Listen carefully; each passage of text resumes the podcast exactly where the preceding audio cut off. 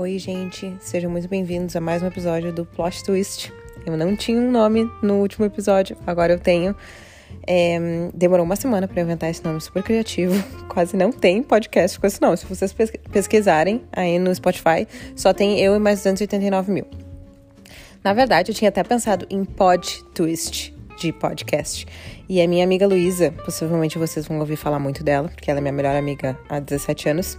E ela também tá no Canadá, por sinal. Ela me ajudou a escolher, ela me deu várias dicas. Ela é super escutadora de podcasts. Excuse me. E ela sugeriu o Pod Twist.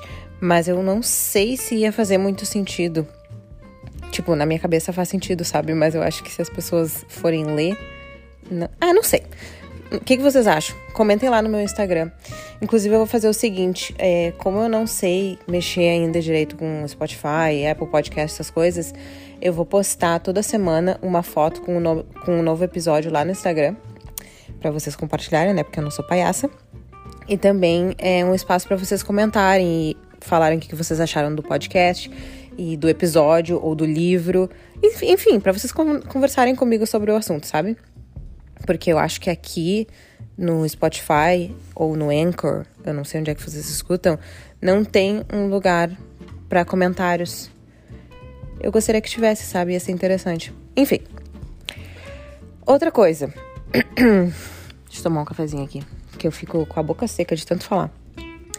Outra coisa que eu também percebi depois de ouvir 127 vezes o episódio da introdução que eu gravei. Eu repito muitas palavras. E eu tenho algumas manias e alguns hábitos de linguagem. Eu prometo que eu vou tentar melhorar. Eu não vou falar quais são os meus hábitos e quais são as palavras que eu repito, porque eu não quero que vocês escutem procurando essas palavras. Então, eu vou melhorar daqui para frente. Na minha opinião, na minha humilde opinião, o episódio da introdução não ficou o quadro da dor na moldura do desespero ainda. Eu achei que ficou ok para um primeiro episódio. E é bem difícil sentar assim e olhar pro telefone ou olhar pro nada e ficar falando por 20 minutos sem parar. Não é fácil, viu, gente? Eu vou ficar imaginando que os fantasminhas aqui da minha casa estão tudo me olhando, eles são a minha plateia hoje. Embora eu tenha um script e eu tô aqui olhando para ele de novo, eu começo lendo a primeira frase do script e depois de dois minutos eu já tirei ele para cima. Eu recebi um feedback muito bom em relação ao tempo eu vou tentar manter entre os 20 e 25 minutos no máximo. E no episódio de hoje, a gente vai falar do livro que eu li semana passada, It Happened One Summer, da Tessa Bailey. E eu li esse livro. Eu demorei uma semana para ler ele, né? Normalmente eu leio mais rápido do que isso. Só que ultimamente eu tenho tanta coisa para fazer. Vocês que me seguem lá e convivem e compartilham da minha vida comigo sabem que eu vou me mudar e o meu marido não está aqui comigo, ele está no Brasil. E a minha vida meio que ficou uma confusão. Eu tenho que trabalhar, eu trabalho das, 8, das 9 da manhã às 5 da tarde todos os dias, segunda a sexta, então não tem muito tempo. O que eu faço é ler durante uh, o meu commute do trabalho. Uh, viu? Eu tô falando. É isso que acontece comigo. Eu não consigo falar as coisas numa linguagem só, num idioma só. O que eu quis dizer, gente, é que eu leio no caminho de ida e volta para o trabalho. Eu vou de metrô, dá mais ou menos uma hora e meia de ida, uma hora e meia de volta, então é o tempo que eu tenho usado para ler nesses últimos meses da minha vida que estão bem confusos. It Happened One Summer, da Tessa Bailey. Como eu já falei no meu Instagram também, eu vou dar cinco estrelas. Eu amei muito esse livro. Ele possivelmente vai ser um dos top 5 do ano. E eu também queria falar dele já no primeiro episódio, porque ele ainda tá fresh na minha memória. Eu não sei se vocês têm esse problema também de esquecer os livros logo em seguida. Eu tenho uma perda de memória recente muito grande quando se trata de livros. Tem livros que eu consigo ler duas, três vezes todinho sem me dar conta que eu já li antes. Isso não é uma coisa ruim, num geral, porque eu consigo ler o mesmo livro várias vezes. E eu consigo experienciar toda aquela emoção e aquele sentimento que eu sinto como se fosse a primeira vez. Alguns filmes eu não. Filme sério eu não tenho isso. Eu lembro dos filmes e das séries. Livros, por alguma razão, eu consigo esquecer todinho. Exceto, claro, tem os que marcam a memória. Colleen Hoover e seus Heartbreaking Books. Os livros dela marcam a minha memória como nenhum outro. E eu acho até que It Happened One Summer vai ser um desses. Eu não vou esquecer dele. Porém, para evitar que eu esqueça, eu já resolvi falar dele logo de uma vez. Bom, gente, antes de eu entrar na história do livro em si, eu quero falar algumas coisas sobre o livro, tá? Se vocês me conhecem, vocês sabem que eu não gosto de ler livros que não têm ponto de vista duplo, two point of views, dele e dela, e não gosto de livros escritos em terceira pessoa. Esse livro foi escrito em terceira pessoa e eu já tinha tentado ler outras vezes assim e eu não conseguia, eu desisti primeiro, na primeira página. Mas como esse livro estava muito famoso, tanto no BookTok quanto no Bookstagram, e tava todo mundo falando, eu resolvi dar uma chance para ela, para Tessa Bailey. Principalmente porque a autora estava muito famosa. E olha, eu vou falar para vocês, ela fez um trabalho incrível na escrita, porque me cativou de uma maneira, eu não conseguia parar de ler, eu não conseguia parar de ler. Eu ficava o tempo inteiro, quando eu não tava lendo, pensando quando é que eu ia voltar a ler, sabe? Eu adoro quando isso acontece, não é sempre que eu pego um livro e ele simplesmente acaba com o meu dia a dia, entendeu? Eu só penso no livro e eu só quero ler o livro. Eu fico contando segundos para eu não ter nada para fazer para poder ler. De alguma maneira ela conseguiu fazer isso, mesmo sendo escrito em terceira pessoa. E embora tenha sido em terceira pessoa, Drinking Game, cada vez que eu falar terceira pessoa, vocês tomem um shot. embora ele tenha sido escrito em terceira pessoa, tinha dois pontos de vista, tanto o da Piper quanto o do Brandon.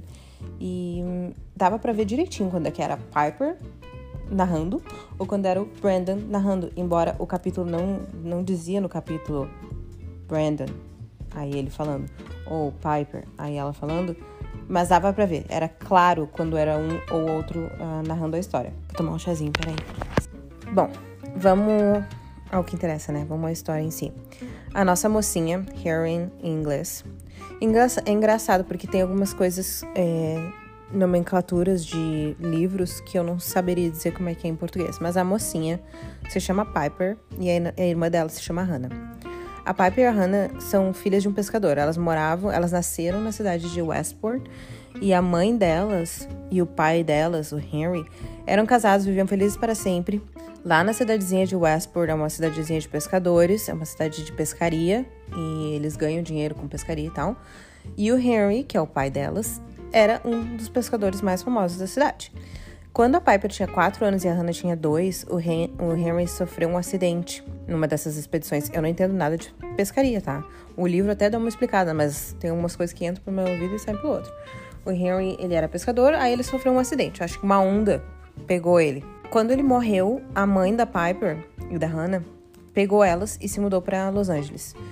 Ela quis deixar essa vida de cidade pequena e mulher de pescador para trás. Tem todo um tabu, assim, aparentemente, né, de acordo com o livro, é, que a vida da esposa do pescador é muito difícil, porque ela fica muito tempo sozinha e é uma profissão muito perigosa, diz o livro, né? Isso aí eu não sei. Eu imagino que seja tipo military, military wife. Mas enfim, eu posso estar falando uma bobagem. Ela se mudou para LA com as duas crianças e se casou com um produtor de cinema desses. Não, não fala muito sobre a vida da mãe da Piper e do produtor. Eles são meio que personagens secundários, mas deixa claro que ele era um produtor e ele era muito rico. Eles ficaram muito ricos e famosos. Aí a Piper acabou crescendo no meio de muita fama e muito dinheiro. Com 28 anos ela não fazia nada, ela só fazia festa e passava o cartão. E bom, eu, eu falo assim, parece uma coisa ruim, né? Talvez seja bom, eu não sei. Nunca passei por isso, deve ser maravilhoso, na verdade. Mas ela era influencer digital. A blogueira. Blogueira, gente. E vocês sabem que eu tenho um ranço, um ranço. Tudo bem, pode ser uma inveja da minha parte, não sei. Assunto polêmico, outro dia a gente fala sobre isso. Mas ali eu também pensei que eu ia desistir do livro. Eu ia DNF. É, eu achei que o fato dela ser influencer digital ia acabar com o livro para mim e eu não ia conseguir terminar. Mas não foi o caso. Aí um dia lá ela tá numa festona dessas, dos ricos famosos de LA, e o namoradinho dela, de três semanas, terminou com ela. Ele chamou ela de Airhead. E a cabeça de vento. Eu vou, inclusive, colocar umas quotes e uns trechos do livro no Instagram para vocês verem, se vocês quiserem ler. Vai estar tá lá, quando eu postar esse episódio. Mas ele falou basicamente que he dated some airheads, but she put a shame onto all of them. Ou seja, ele já namorou outras cabeças de vento, mas de todas as outras, essa, a Piper foi a pior de todas. E fair enough, ela era mesmo. Dá a entender que ela era, né? Bom, o término para ela foi uma humilhação. Ela ficou super humilhada. Eu acho que ela nem ficou triste em si por terminar o namoro, porque enfim, era três semanas, né? E ela se sentiu muito humilhada. Então ela queria ser o assunto de novo nas redes sociais e mostrar que ela não tava heartbroken ou ela não foi humilhada, não. Então o que, que ela fez? Vou dar um festão em um hotel numa área proibida. Então ela chamou uma galera, mandou tipo uma mensagem, sabe aquelas mensagens blast que vai para todo mundo? Mandou essa mensagem dizendo a hora e o lugar e que era para todo mundo aparecer. Porque ela queria aparecer no TMZ no outro dia, né, nas notícias, nos tabloides. Vou falar para vocês bem a verdade que até essa hora eu não tô 100% invested para ser bem sincera, essa hora eu ainda tô ok lendo. Porque a Piper não é o meu tipo favorito de personalidade. Agora, assim, o Brandon, quando aparece, ele, ele faz valer a pena. A festa da Piper deu o que falar, só que ela foi parar no xadrez. Ela foi presa. E não só isso, ela ainda foi presa e tava lá agindo igual uma patricinha mimada na cadeia. Se eu fosse a guardinha, a gente tinha dado um box nela, juro. Bom, mas não tem nada que money can buy, não é mesmo? Então ela vai para casa, a irmã dela vai lá buscar ela, paga a fiança. E ela vai para casa. Só que o Daniel, que é o padrasto, o, o produtor, ele se fudeu. Ai, eu não sei se eu posso falar palavrão. Eu vou falar palavrão porque é como se eu estivesse falando com minha amiga, contando a história pra minha amiga, para minhas amigas. É, então, assim, o Daniel se fudeu porque o hotel era de um cara que tava financiando a nova produção de cinema dele. Então ele tomou no cu, porque ele ia perder tudo, o cara ia parar de financiar e como castigo para Piper, o que, que ele fez? Ele mandou ela com um dinheiro bem limitadinho para Westport, que é a cidade de onde ela nasceu, para ela aprender sobre as raízes dela, aprender sobre o pai dela e aprender a se virar como uma pessoa normal, tipo nós, meros mortais, que temos que trabalhar para viver como uma pessoa normal, né? E em Westport, eles tinham um bar. O bar chama No Name, chamava No Name. E tava lá jogado as traças por 24 anos, desde que Henry morreu. Eu tô na dúvida agora se o bar era do Henry ou o Daniel simplesmente comprou o bar. Eu não sei. Moral da história é que o bar ficou para as meninas, era das meninas. Então elas foram mandadas para lá meio que para tomar conta desse bar. Quando elas chegaram lá, o bar tava cheio de pescador. Tipo, era um tipo um hangout place deles. E não é um bar de fato, porque não tinha atendente, não tinha mesa. Era só um lugar assim, meio abandonado, que os pescadores iam lá para passar o tempo e bebiam e tal. Eles mesmos levaram suas próprias bebidas, levavam suas próprias bebidas e tal. E é aí que o nosso livro introduz o Brandon. Maravilhoso. Na hora que a autora descreve ele, já todo lindo, eu imagino uma mistura de machão Jason Momoa com Henry Cavill, com barba, que ele tem barba. Imagina essa mistura, gente, bem Poseidon, Deus dos mares. Aí o Brandon olha para ela e logo já pega ranço, que nem eu, né, no, no início do livro. Ele já olhou para ela e pegou ranço. Só que ele tem uma coisa que eu não tenho, que é piroca. Ou seja, ele já se atraiu por ela. Ele olhou para ela, embora uma, foi uma atração misturada com ranço, né? E na minha opinião é a melhor combinação. Ainda mais para um Enemies Lovers trope. E aí que começa o desenrolar da história. Não deixa de ser um tanto previsível. E também não tem tantos plot twists, mas tem alguns. Por exemplo, logo que ela viu ele e ela tentou dar aquela flertada básica, porque ela sempre conseguiu tudo que ela queria flertando. Ela percebeu que ele não deu muita bola para os flertes dela, entendeu? Aí ela percebeu que ele tinha um anel de casamento no dedo. Plot twist 1, que eu não vou contar para vocês, vocês vão ter que ler. O plot twist 2, que foi bem refreshing para mim, eu diria, foi que em vez dos dois ficarem nessa briga de gato e rato com ela do início ao fim, entre o casal, ele não tentou disfarçar o interesse por ela ou que ele estava se apaixonando. Ele deixou bem claro isso. Mas eu também não vou dar detalhes sórdidos dessa parte, como eu disse, vocês vão ter que ler. E se quiserem ver os trechinhos que eu vou deixar lá, tá no Instagram. Speaking of which, em detalhes sórdidos, eu vi nos meus analytics do Anchor que os meus views são 100% mulheres. Então eu vou falar com vocês como se eu estivesse falando com as minhas amigas, tá? As cenas quentes, o spice desse livro, gente, socorro Primeiro que não tem nada nesse mundo melhor do que um homão escrito por uma mulher, né? É de acabar com as nossas expectativas para relacionamentos da vida real. E segundo, nós mulheres, vocês sabem, e eu sei, como é difícil para um homem suprir nossa, as nossas necessidades e vontades e ainda ser bem sucedido na tarefa. É difícil. E a autora escreveu de uma maneira essas cenas que eu só fazia sentir inveja da Piper, viu? E olha que eu nem posso reclamar muito nesse departamento. Mas o Brandon, um homão daqueles, bonzinho, todo gentleman, e ainda por cima altruísta, quando se trata de Spice, é pra acabar com a gente, né? É pra acabar com nosso relacionamento da vida real.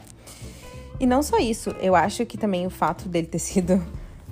Um, dele ser um personagem fictício, ele check all the boxes. Ele não só é altruísta e bonzinho, ele deu a chave de casa dele para ela usar quando ela tivesse, quando ele tivesse indo lá nas pescarias, ela podia usar a casa dele.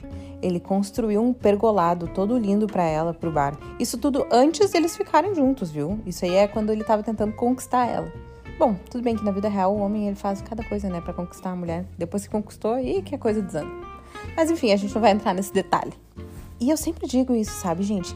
Eu fico pensando, os, basta os machos da vida real pegarem um livro, um livrozinho só, para ter um manual de instruções de como conquistar uma mulher. Ou como conquistar a mulher da vida deles, eu diria. E se eu fosse recomendar um livro específico, seria esse, Happened One Summer. Então, ó, dica para vocês. Se vocês quiserem que o homem de vocês, o marido de vocês, aprenda umas coisinhas, a thing or two, dá esse. Sugere esse livro. Bom, gente, a partir daí vocês vão ter que ler, porque eu também não quero dar mais spoilers do que vai acontecer. Já digo que tem alguns plot twists, tem um draminha, mas tem final feliz também, porque eu só leio livros de final feliz. Isso vocês vão podem ficar tranquilas, porque daqui para frente todos os livros que eu leio têm final feliz. Então eu não vou indicar nada triste para vocês. Eu vou tentar manter spoiler free o máximo que eu puder, porque eu sei que as pessoas não gostam. Eu, sinceramente, não ligo. Eu não ligo pra spoiler. Eu leio spoiler, eu procuro spoiler. Mas eu sei que a maioria das pessoas não gostam, é normal mesmo. Eu é que sou meia doida. Eu pretendo também criar um Amazon Affiliate desses que eu posso botar lá na minha lojinha os livros, porque para quem quiser comprar, pode ir direto lá e aí, quem sabe, eu ganho uns dólares, né? Mal não vai fazer. Eu acho que para esse episódio eu ainda não vou estar tá com ele no ar, porque tem que resolver isso do Amazon Affiliate. Eu não sei bem como é que faz. Então eu vou ter que pesquisar, então talvez demore um pouco. Mas eu vou avisar no Instagram também, quando, é, quando ele estiver no ar com os livros que eu tô lendo, que eu já li, que eu já indiquei. Então é isso, amigas. Obrigada mais uma vez por terem escutado mais um episódio. Não esqueçam de ir lá no Insta comentar na, na foto o que, vocês acharam do livro, ou o que vocês acharam do podcast. Enfim, interajam lá comigo porque eu também não gosto de ficar falando sozinha, tá? Um beijo, gente, e até o próximo episódio.